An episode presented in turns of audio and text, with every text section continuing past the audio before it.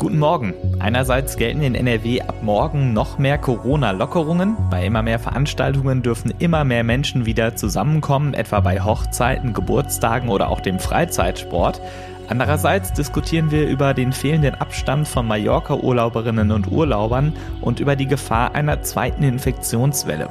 In anderen Ländern steigen die Infektionen stark an, unter anderem in den USA und England. Das hat Auswirkungen auf die Menschen dort und das schauen wir uns heute Morgen an. Mein Name ist Sebastian Stachauer. Schön, dass ihr dabei seid. Der Rheinische Post Aufwacher. Der Nachrichtenpodcast am Morgen. Heute ist der 14. Juli 2020 und wir starten zunächst mit einem Blick aufs Wetter.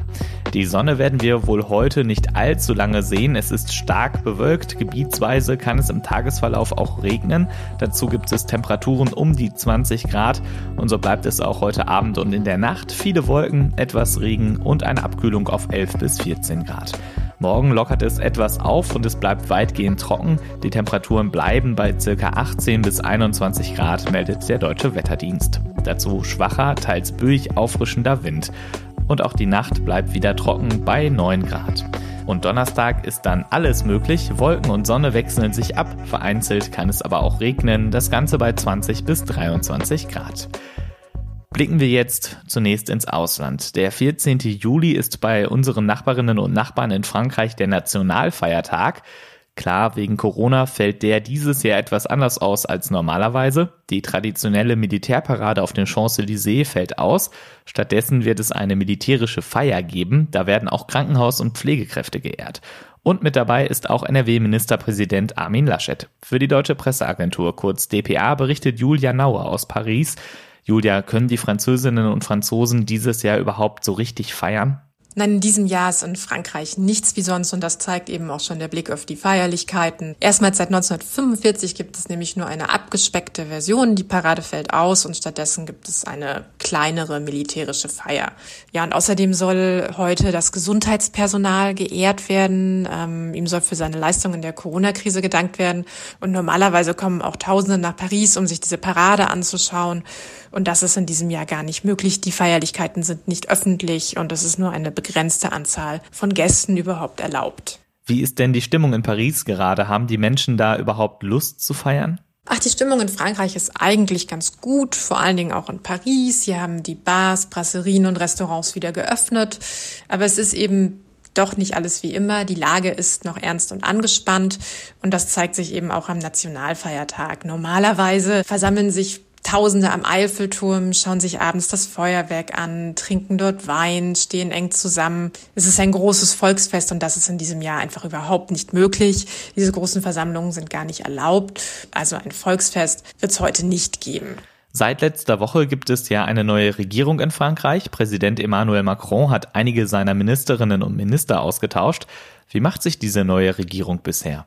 Naja, die neue Regierung macht sich eher bescheiden. Es gibt ja viel Kritik, besonders auch von Frauen an zwei Ministern. Da ist einmal der Justizminister Eric Dupont-Moretti und dann ist da noch der Innenminister Gérard Darmanin und gegen den wird wegen eines Vergewaltigungsvorwurfs ermittelt. Ja, und interessant ist, dass Macron nach der Militärparade ein großes Interview geben will. Das ist in der Tat ungewöhnlich, denn normalerweise hält Macron eher Reden und man geht jetzt eben davon aus, dass er nochmal über seine Ziele für die kommenden zwei Jahre, die er noch hat, sprechen will. Und da steht natürlich im Mittelpunkt wieder die Bewältigung der Corona-Krise, denn die hat Frankreich wirklich sehr, sehr hart getroffen. Vielen Dank, Julia Naue. Auch andere Länder wurden und werden immer noch hart von der Corona-Krise getroffen. In Europa ist Großbritannien mit mehr als 46.500 Todesfällen am schlimmsten von der Pandemie betroffen. Und da wird nun etwas eingeführt, was einige wenige in Deutschland schon wieder abschaffen wollten, die Maskenpflicht beim Einkaufen. Bisher gilt in England nur in öffentlichen Verkehrsmitteln die Pflicht, eine Mund-Nasen-Bedeckung zu tragen. Ab dem 24. Juli, also Ende kommender Woche, soll das auch für Geschäfte gelten. Das hat die Nachrichtenagentur PA gestern Abend berichtet. Heute wird eine Stellungnahme des Gesundheitsministers Matt Hancock erwartet. Spannend, wer in England dann gegen die Maskenpflicht verstößt, wird bis zu 100 Pfund Strafe zahlen müssen. Das sind etwa 110 Euro. Und die einzelnen Landesteile im Vereinigten Königreich entscheiden selbst über ihre Schutzmaßnahmen zur Eindämmung der Corona-Pandemie. In Schottland etwa gilt schon länger die Maskenpflicht beim Einkaufen. Blicken wir noch etwas weiter in die USA. Das Land erlebt einen heftigen Anstieg der Fallzahlen mit immer neuen traurigen Rekorden der Infektionen an einem Tag. Insgesamt sind nach Zahlen der Johns Hopkins Universität bereits mehr als 3,3 Millionen Infektionen in den USA bestätigt. Einige US-Bundesstaaten verschärfen daher wieder ihre Corona-Regeln, aktuell etwa Kalifornien. Bars und Kinos müssen dort wieder schließen und Restaurants dürfen in geschlossenen Räumen keine Gäste mehr bewirten, sagte Governor Gavin Newsom. Und für die Schülerinnen und Schüler gilt, das neue Schuljahr ab August findet bis auf weiteres online statt. Die Regierung von US-Präsident Donald Trump übt Druck auf Bundesstaaten und Kommunen aus, dass die Schulen im neuen Schuljahr eigentlich wieder normal öffnen sollen.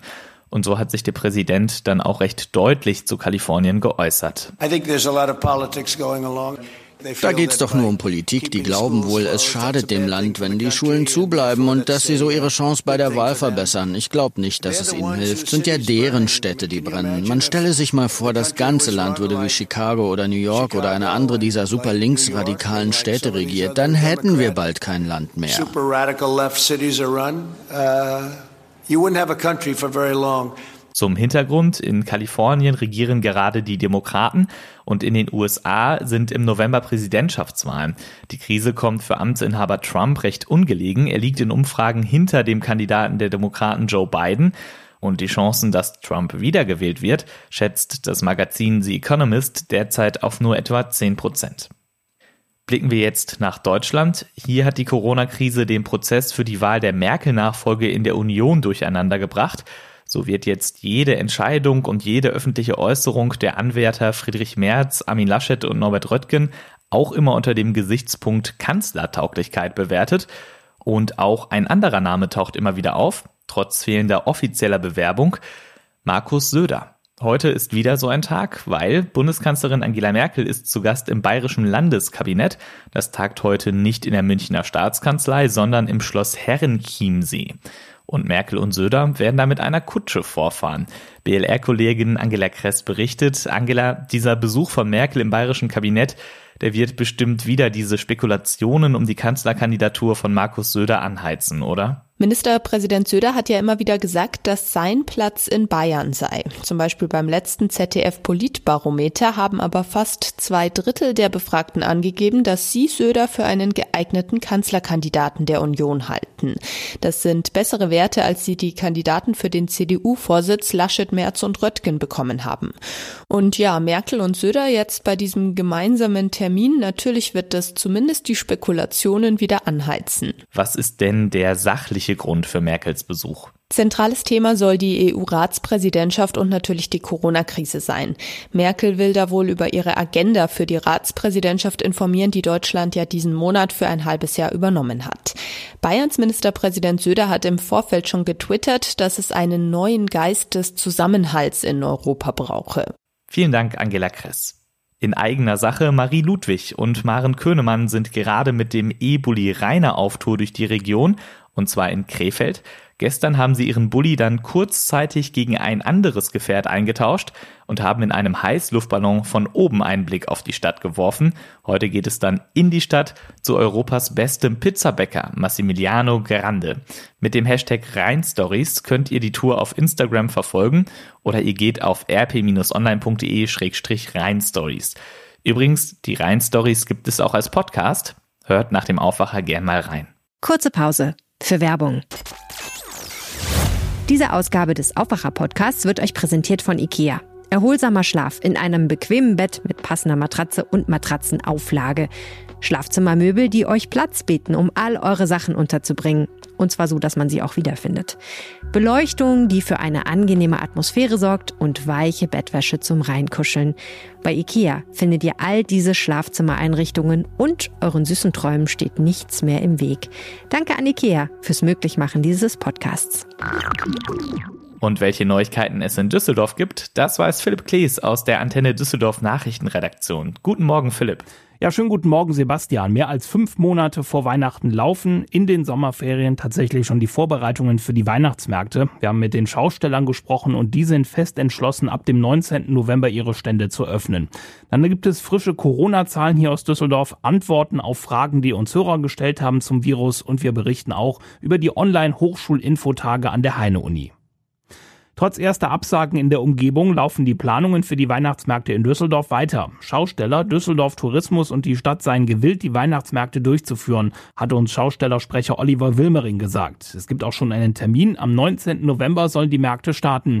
Die Schausteller sind vorsichtig optimistisch, dass die Weihnachtsmärkte auch stattfinden können. Erstmal ist klar, dass natürlich das letzte Wort immer die Düsseldorf Tourismus mit der Stadt Düsseldorf hat, weil das sind die Veranstalter. Aber wenn es denn darauf hinausläuft, dass man gewisse Teilbereiche abgrenzt, abgrenzen müsste oder einzäunen müsste, Einlasskontrollen vornehmen müsste. Eine bestimmte Anzahl an Besuchern dürfen dann drauf. Dann ist das, machen wir uns nichts vor, alles nicht optimal für uns als Betreiber oder als Teilnehmer, aber es ist eine Möglichkeit. Es ist immer noch besser, als wenn es ausfallen würde. Sollten die Weihnachtsmärkte in diesem Jahr ausfallen, müssten 80 Prozent der Schausteller wohl Insolvenz anmelden, so Wilmering weiter.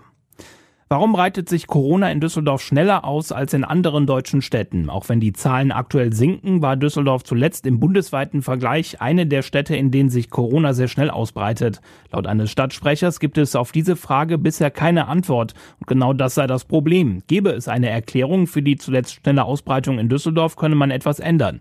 Die Experten im Gesundheitsamt vermuten, dass durch die Lockerungen einige Menschen unvorsichtig geworden seien. Einige positiv Getestete hätten viel Kontakt zu anderen Menschen gehabt und seien viel unterwegs gewesen. Außerdem ließen sich einige Infektionsketten auf Fahrgemeinschaften zurückführen. Dass die volle Altstadt gerade am Wochenende schuld sein könnte, ließe sich laut dem Stadtsprecher nicht beweisen. Hier in Düsseldorf sind aktuell noch 192 Menschen mit dem Coronavirus infiziert. Das sind sieben Menschen weniger als noch am Sonntag. Insgesamt breitet sich das Virus in unserer Stadt auch weiter nur langsam aus. Drei Menschen wurden am gestrigen Montag positiv auf das Coronavirus getestet. Zwei dieser positiven Tests kommen aus der Pflegeeinrichtung Heinrich Zoschke Haus in Gerresheim. In Kitas hat es keine neuen Fälle gegeben. Die Stadt testet weiterhin auch viele Menschen, um mögliche Infektionswege zu unterbrechen. Am Montag gab es 280 Testungen auf das Coronavirus. Die Ergebnisse stehen noch aus. Können Studienanfänger im kommenden Semester an der Heinrich-Heine-Uni mit Veranstaltungen auf dem Campus rechnen oder findet ein Großteil der Lehre weiter online statt? Das entscheidet sich frühestens im September. Rektorat und Studienvertreter sind aber einig, Studierende im ersten Semester sollen Vorrang bei Seminaren und Vorlesungen auf dem Unigelände haben. Auf Antenne Düsseldorf Anfrage hieß es weiter, Studienanfänger seien mehr auf Orientierungshilfen und direkte Ansprechpartner angewiesen als erfahrene Studenten. Ab heute können sich Interessierte drei Tage lang online über die Studienmöglichkeiten an der Heine-Uni informieren. Vorträge und Chats im Rahmen der Hochschulinformationstage finden online statt.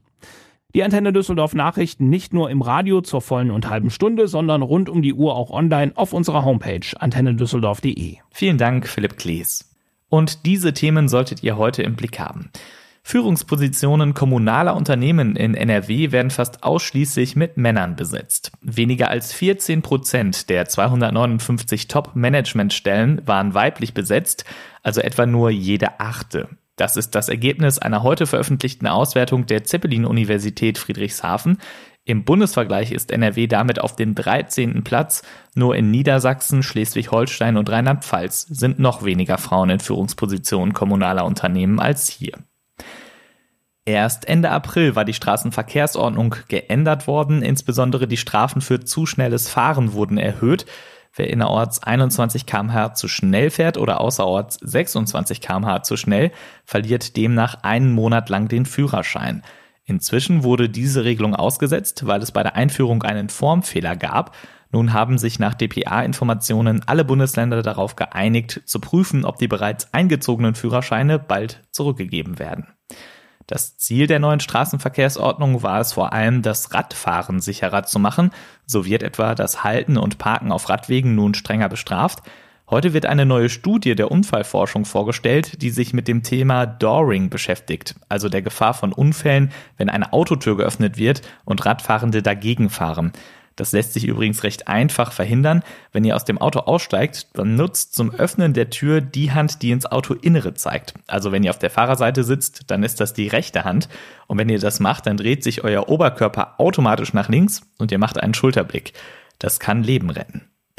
Nachdem wir jetzt über das Fahrrad und das Auto gesprochen haben, fehlt noch ein Verkehrsmittel, das Flugzeug. Das ist jetzt zum Glück Thema bei meinem Kollegen Tobias Jochheim. Nachricht von Tobi. Hey, ihr Lieben. Man kennt das. Der Helikopter ist kaputt und das Autofahren macht nicht mehr so richtig Spaß, seit der Sprit so billig ist. Zum Glück gibt es jetzt die Lösung. Ein Privatjet. Und zwar nicht irgendeiner. Die Regierung von Katar verkauft eine ihrer Boeing 747. Baujahr ist 2012, äh, plus zwei Jahre für die Inneneinrichtung. Gold, Marmor und Co., ne, das übliche Gedöns. Äh, nur gut 1000 Flugstunden, knapp 300 Start- und Landungen. An Bord sind unter anderem 13 Blu-ray-Player, enttäuschenderweise aber leider kein Raketenabwehrsystem. Zum Trost, der lupenreine Demokrat Erdogan fliegt eine ganz ähnliche Maschine.